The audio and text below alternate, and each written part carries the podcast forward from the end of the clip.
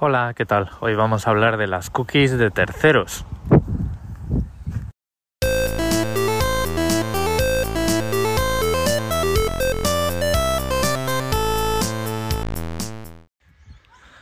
Bueno, hace unos días hablábamos de las cookies y cómo las cookies en sí pues son un mecanismo simplemente que permite que un dominio, una web, el servidor de una web, almacene información eh, útil en tu navegador.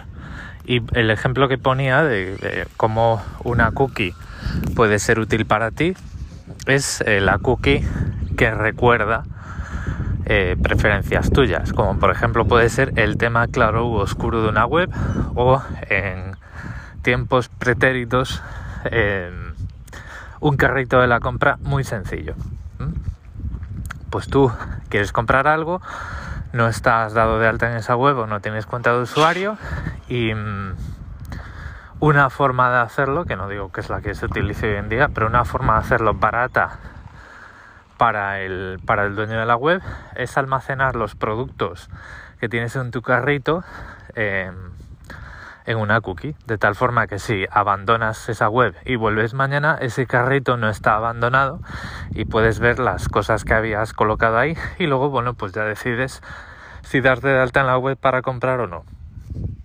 Luego decíamos, claro, porque si yo lo que hago en las cookies es em, instalar o vamos a ver almacenar identificadores únicos pues entonces yo ya puedo hacer em, uso de esas cookies de otras formas para hacerte seguimiento y para tener un perfil de tu de tu actividad. Em, las cookies normales las cookies tal y como las, definíamos el otro día que es eh, eh, una forma que tiene una web de almacenar y recuperar información de tu navegador no son muy potentes porque em, por, diseño una web determinada por ejemplo sobre la marcha.com solo puede leer eh, sus propias cookies no puede leer eh, cookies de elpaís.es, por ejemplo, ¿vale? O facebook.com solo puede leer sus cookies y no puede leer las cookies de sobre la marcha eh, Entonces Facebook, utilizando solo cookies, no puede saber que tú además visitas sobre la marcha.com y por, por, lo tanto no puede extender su seguimiento de tu actividad para decir, bueno, pues a esta persona le interesan las movidas de las que se hablan en, ese podcast, en Sobre la Marcha. Entonces, vamos a empezar hoy hablando de formas de conseguir extender ese seguimiento a otros, a otros dominios, a otras actividades de fuera de nuestra web y la primera de ellas es, son las cookies de terceros. ¿Cómo funciona esto? Vamos a ver, las cookies de terceros, como su nombre indica, son cookies en una web que no pertenecen a esa web. Por ejemplo, si yo estoy utilizando eh, un botón de Facebook eh, para hacer like, ¿eh? para poner like en uno de mis artículos en mi blog, ese botón se carga y carga librerías de facebook.com, pero las carga en el contexto de sobrelamarcha.com. Entonces, si yo en el navegador permito el funcionamiento de cookies de terceros, lo que estoy diciendo es que si yo tengo, eh, si yo en, en, la web sobre la marcha.com tengo un botón de Facebook, ahí puede haber cookies de dos dominios, de sobre la marcha.com y de facebook.com. Entonces, con, ese, con esa opción del navegador acerca de las cookies de terceros, estamos hablando de las cookies de Facebook en el contexto de carga de sobrelamarcha.com. Esto parece un poco enrevesado y muy sutil, pero piénsalo como que el botoncito de like en Facebook y el botoncito de compartir en Facebook son trozos de Facebook que tú estás cargando, o sea, que una web a la que, tú estás visitando, pues está cargando directamente desde facebook.com, desde los servidores de Facebook. Esto no es una imagen que el dueño de un blog aloja en su servidor y que programa él No, no, esto es simplemente un, recurso web, una imagen y una librería JavaScript para ese comportamiento que nosotros incrustamos pero que se cargan directamente desde Facebook. Entonces, si el navegador permite que Facebook lea sus cookies en el contexto eh, de las webs que utilizan su botón eh, de compartir o su botón de like, estamos habilitando a Facebook a leer, eh, vamos a saber por qué webs estás navegando. Por en el ejemplo anterior, sobre la marcha.com utiliza los botones compartir en Facebook y el, el, me gusta. Si tu navegador tiene habilitado el funcionamiento de las cookies de terceros, lo que va a hacer Facebook, el botón de Facebook y el, el botón de compartir en Facebook, eh, van a poder acceder a las cookies de Facebook y van a saber el usuario de Facebook cuyo identificador único es ABCDE 2347, está navegando en este momento a través de sobrelamarcha.com. Y lo vas a ver porque tú cuando incrustas los botones de eh, me gusta y de compartir en Facebook, Facebook puede leer eh, en qué web está siendo cargado, ¿vale? Entonces, a través de esos dos puntos de datos, esos dos eh, elementos de información son el identificador único del usuario de Facebook y eh, el dominio que está cargando esos botones de Facebook, pues Facebook puede decir, ah, pues este fulanito de tal está visitando sobre la marcha, está visitando el país, está visitando el eh, libertad digital o lo que sea, lo que, lo que más te guste, ¿vale? Ahí no me voy a, no me voy a meter. Y, y así es como Facebook construye un perfil más amplio de tu actividad en la web, en la web más allá de facebook.com. Entonces, ¿por qué tenemos que tener cuidado con esto? Porque el funcionamiento de las cookies de terceros pues es accesorio a que tú tengas o no una cuenta en Facebook. Facebook hace seguimiento de todo el mundo, tenga cuenta en Facebook o no.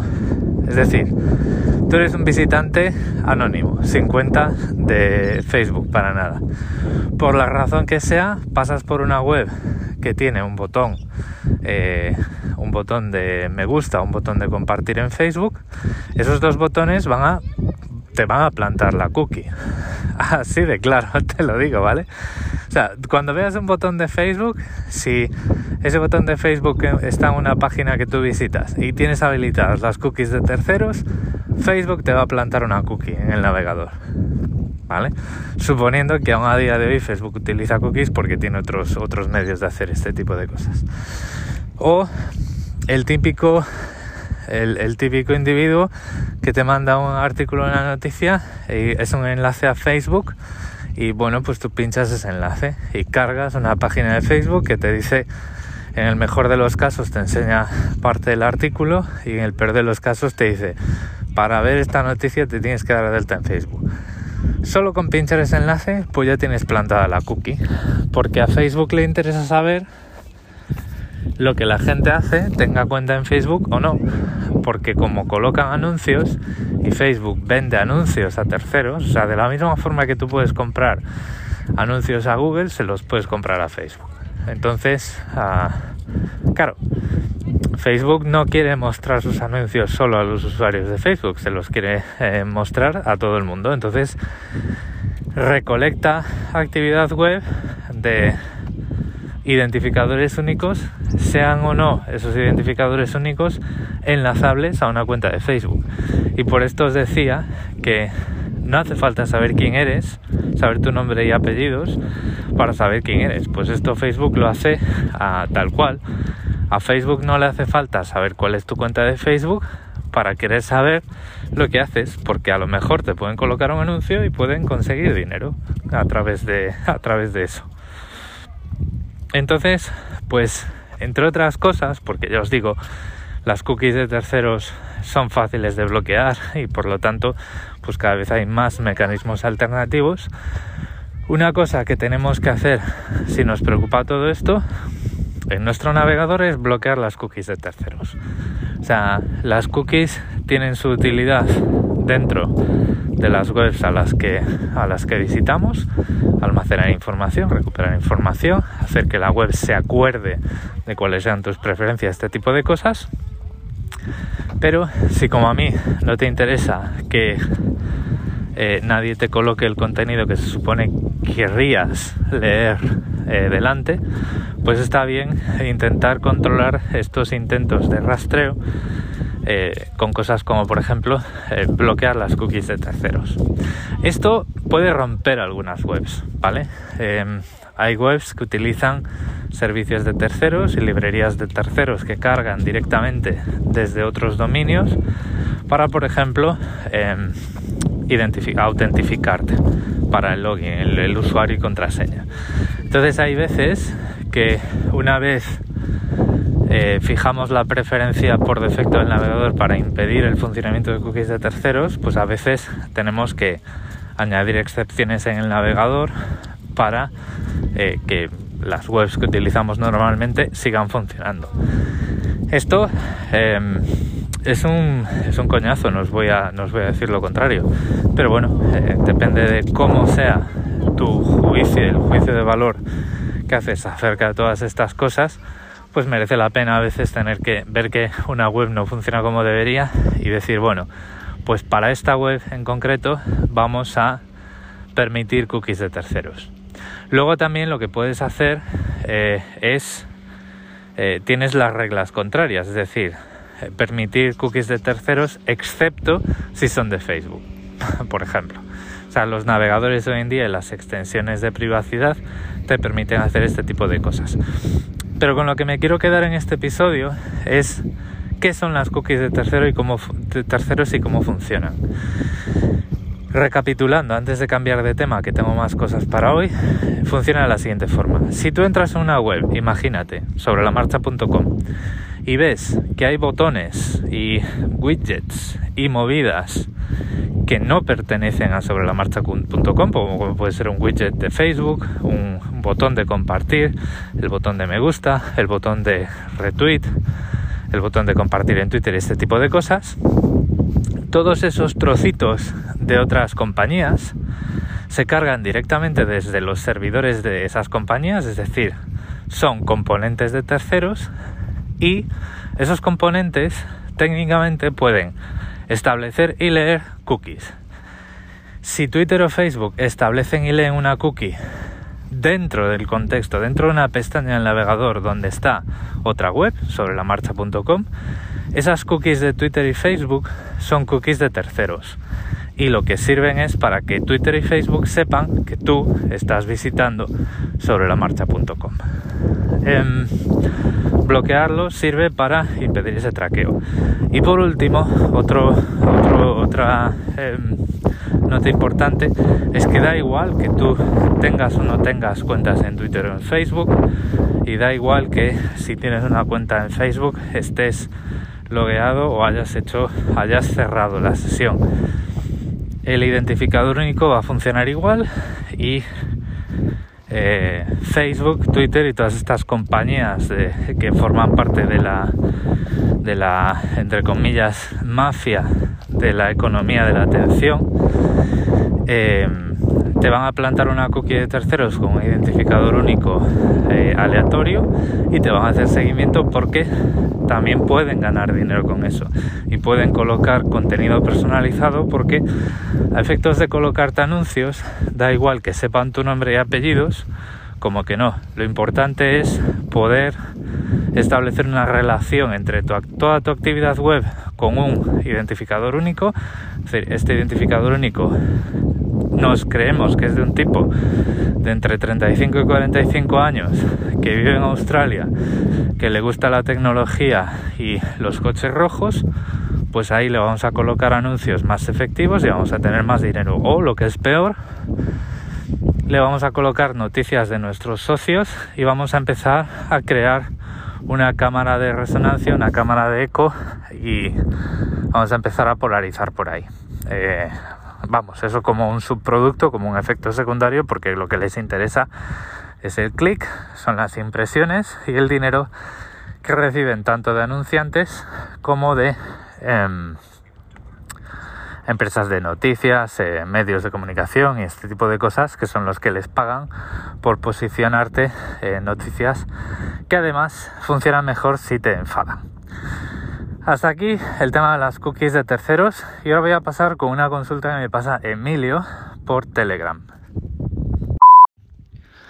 Bueno, pues Emilio, un mensaje directo a través de Telegram, no en el grupo, me pregunta dos cosas. ¿Tienes algún podcast en el que recomiendes o no usar una VPN en el móvil? Y ¿conoces Tailscale? Basado en WireGuard, me gustaría conocer tu opinión al respecto. Un saludo, Gabriel. Pues, Emilio, más o menos, y sí, a las dos preguntas. Más o menos eh, porque tengo una serie de episodios en el pasado acerca de Cloudflare 1.1.1.1 y Warp y un poquito de eh, discusión aquí allá un poco desorganizada acerca de eh, qué, qué, poner en el móvil y para qué y cuál es el efecto ¿no? entonces lo voy a repasar ahora a continuación Empiezo por la sencilla o la más corta, que es Tailscale. Sí lo conozco y sí lo uso, pero lo uso simplemente porque cuando estoy por ahí con el portátil puedo querer acceder a mi NAS y eh, bueno, pues es una forma segura, rápida y fácil de mantener y muy sencilla de poner en marcha, de tener esa, esa conectividad remota a mis, a mis archivos personales a través de esta, eh, esta VPN con asterisco que es eh, Tailscale. Entonces, para los demás que no lo conozcáis, Tailscale es una VPN peer-to-peer. ¿Qué quiere decir esto? Que la VPN se genera entre pares de tus propios dispositivos eh, una vez que, bueno, pues instalas una aplicación en cada uno de ellos y se unen, digamos, a tu a tu red, que ellos le llaman así de una forma muy marketingiana, la tailnet. Em, hay un nodo de control que lleva la cuenta de todos tus dispositivos y te, ah, los, o sea, los tienes que autenticar desde ese nodo de control y en mi caso yo uso el de la propia empresa, el de la propia Tailscale. Eh, Tailscale es, es, open source, es de código abierto y te lo puedes montar en tu, en tu propio servidor, en tu propia VPS o en tu propio NAS o lo que sea.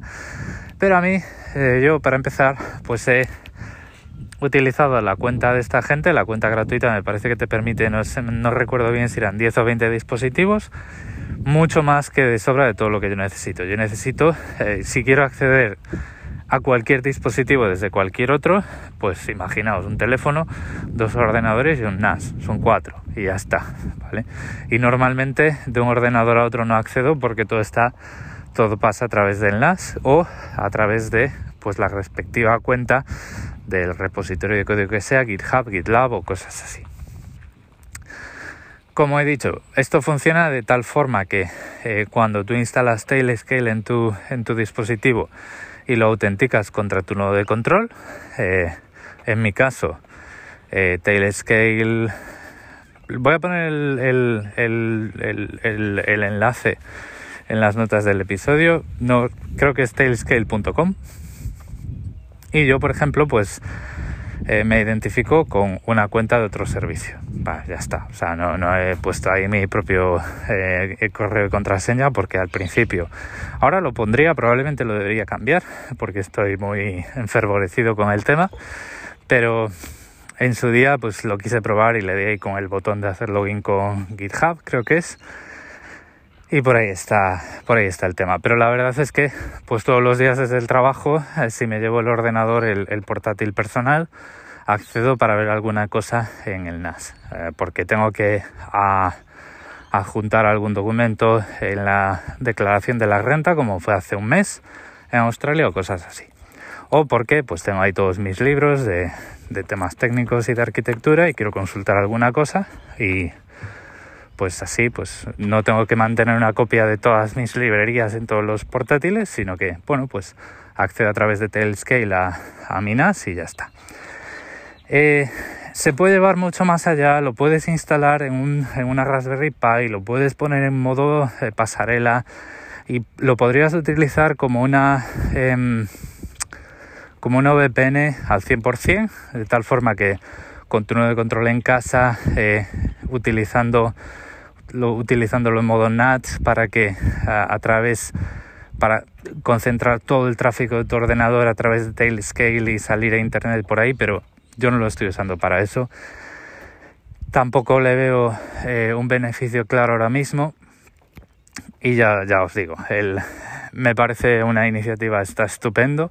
Es una forma sencillísima de, y segura de poder acceder a tus archivos a través de Internet y mm, al ser peer-to-peer el tráfico no pasa por el nodo de control. En este sentido, pues eh, Tailscale.com sabe que tengo cuatro ordenadores y les asigna IPs, pero nada más, no, no puede ver ningún tráfico ni nada. Y muy bien, muy contento. Em, ahí lo dejo. Telescale, una idea muy buena que uso un montón todos los días. Entonces, eh, las VPNs en el móvil. en general, em, las VPNs tienen muchos casos de uso, pero yo me voy a eh, centrar en el caso de uso de la privacidad y la seguridad. El caso de uso clásico en este sentido de una VPN era claro, porque si vas a un aeropuerto o a un hotel, la wifi no es segura, te pueden espiar el tráfico y todo este tipo de cosas. Esto ya no es tan cierto porque em, ahora mismo y sobre todo en los móviles, a no ser que accedamos a través de Safari o de, del navegador de Android a una web que no tiene HTTPS, normalmente ya todo el tráfico va cifrado y em, problemas tan estereotípicos como que te intercepten un número una tarjeta de crédito o la contraseña de tu banco, pues eso ya no pasa porque el tráfico está naturalmente protegido desde el navegador hasta el servidor. Por ejemplo, Apple hace un tiempo, 3, 4, 5 años, empezó a rechazar y a retirar del Apple Store todas las aplicaciones móviles que todavía no estaban usando HTTPS o eh, comunicaciones seguras para comunicar eh, directamente con el servidor. Entonces, eh, si tú te conectas a la wifi de un hotel y eh, te conectas a la web que te tienes que conectar y la conexión no te da ningún error de certificado, eh, diciendo, oye, hay un problema con este certificado, el proveedor del certificado no coincide con el dominio de la web y este tipo de cosas que podemos entrar más detalle otro día, no deberías tener tanto problema. Una VPN siempre te va a dar ese, ese doble ese doble check de seguridad. Entonces, bueno, pues si la tienes, perfecto. Si no la tienes, pues tampoco te rompas la cabeza y, por ejemplo, siempre lo que puedes hacer es eh, poner el móvil en modo em, hotspot, compartir la conexión a internet eh, de tu móvil para no utilizar ese tipo de wifi. Claro, si estás de viaje, eh, no tienes roaming y todo ese tipo de cosas, pues es donde está el problema. Entonces, pues ahí, si tienes acceso a una VPN, pues eso eh, te lo va a proteger. ¿Qué es lo que ocurre? Hay otro tipo de eh, casos de uso de la VPN, que es anonimizar tu actividad en Internet y la privacidad con respecto a los proveedores de servicio que mm, el HTTPS no te da. Por ejemplo, si yo te pongo un punto de acceso Wi-Fi, yo puedo registrar todas las webs a las que visitas y puedo elaborar un perfil tuyo y, venderlo por ahí. Y de hecho, si rizamos el rizo con estas, estas eh, redes wifi en la que en la recepción del hotel te da un usuario y te dicen, oye, estos datos tuyos, no sé qué, no sé cuánto, pues ya tienen el enlace a tu identidad. ¿Por qué? Pues como en un hotel tienes que presentar tu documento de identidad, pues dicen, pues esta, este usuario y contraseña de la wifi son los de Emilio. Entonces ya sabemos que Emilio eh, en la habitación del hotel pues entra en estas, en estas tres webs. Fíjate tú qué cosas, esto, a ver a quién se lo podemos vender para sacar dinero, ¿no? Y eh, más allá de wifi, el, el, operador, tu operador de acceso a internet hace exactamente lo mismo.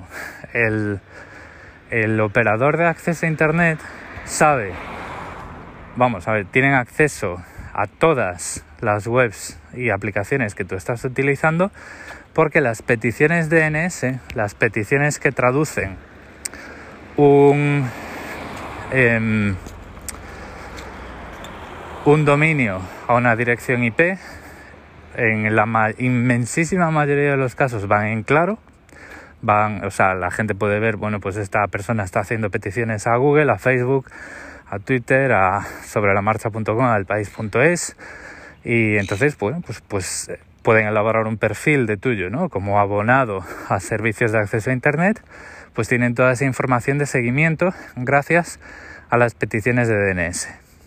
Eh, y también, una vez que tú has resuelto las peticiones de DNS, también en las, en las negociaciones de HTTPS, eh, cuando tu navegador o tu aplicación móvil o tu teléfono móvil se conecta con los servidores de Twitter y empiezan a hacer un intercambio de claves criptográficas para cifrar el tráfico como parte del protocolo HTTPS, hay ciertos paquetes, son los paquetes Hello, los paquetes Hola, donde el servidor se identifica y el móvil se identifica, en los que esa información, la información del dominio, se puede leer, aunque luego todo el tráfico vaya cifrado.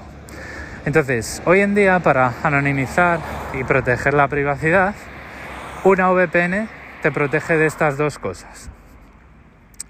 El, túnel VPN se forma antes de que tú accedas a Twitter y por lo tanto los paquetes DNS eh, van a estar protegidos por la VPN y los paquetes de negociación de HTTPS, estos paquetes Hello, van a estar protegidos por esa VPN. Eh, y hago, este, hago esta reflexión porque ah, muchas veces decimos, no, porque yo voy a cambiar mis DNS a unas DNS seguras, a unas DNS en las que eh, esta información no va en claro, sino que va cifrada. Bien, eso pues protege parte del problema, pero luego los paquetes Hello, eh, esos paquetes Hello que no forman parte del protocolo DNS, pues van a ir en claro. Entonces, si lo que te preocupa es que el operador de una red wifi a la que te conectas, el, el operador de acceso a internet sepa por dónde estás navegando, eh, el tráfico, las aplicaciones que usas, entonces sí, una VPN es el mecanismo que tienes que poner. ¿Recomendar o no recomendar? Pues yo, fiel a mis principios, no voy ni a recomendar ni a dejar de recomendar porque siempre, lo que siempre digo y lo que siempre tenemos que hacer es un juicio de valor de qué son las cosas que nos afectan y hasta qué punto nos queremos proteger de esas cosas y por qué. ¿Vale? Entonces, si tú tienes intereses en que tu operador de acceso a Internet no sepa por dónde estás navegando, porque has eh, leído su política de privacidad y te han dicho claramente que se quedan con los logs de actividad y que los utilizan para fines comerciales o cosas así, pues te pones una VPN en el móvil o te pones ese producto, se llama Cloudflare, que si buscáis en vuestra aplicación de podcast, os ponéis en sobre la marcha y buscáis 1.1.1.1 o Warp, ese es el nombre del producto de, de Cloudflare que también está basado en WireGuard eso pues te va a proteger. ¿Qué es lo que ocurre? Que estás, eh, en realidad, cuando utilizas una VPN, utilizas Warp 1.1.1.1, la aplicación móvil, para este tipo de movidas, estás escogiendo la bruja con la que estás bailando. Estás cambiando.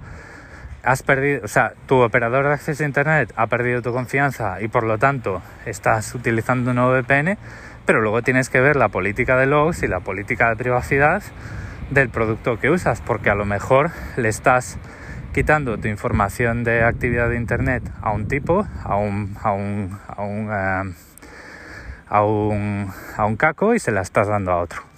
Vale, entonces lógicamente luego pues tienes que ver, tienes que ver, hacer mucha lectura, mucho análisis de a quién, eh, con quién, eh, o sea, en quién estás confiando y fundamentar tu decisión en eso. Luego otros casos de uso como em, eh, ver Netflix en España desde el extranjero, cosas así, pues todos ya sabemos que las VPN sirven para eso, pero yo creo que la pregunta no iba por ahí. Eh, hasta aquí el episodio de hoy. Espero que os haya resultado interesante a todos y espero que en particular le haya sido de ayuda a Emilio. Por cierto, aún no sabe que iba a grabar las respuestas en este episodio. Ahora le voy a escribir un mensajillo para que cuando se levante le vea y diga, yo anda, mira qué bien. Eh, y, bueno, como siempre, eh, ya sabéis, eh, en las notas del episodio tenéis todos mis medios de contacto. Podéis hacer, enviarme comentarios a los episodios que grabo o como hizo Emilio, enviarme preguntas e ideas para eh, tener más cosas eh, que comentar por aquí. Y lo dejo ya. Muchas gracias otra vez, no sé si lo he dicho ya, por el tiempo que habéis dedicado a escucharme y un saludo.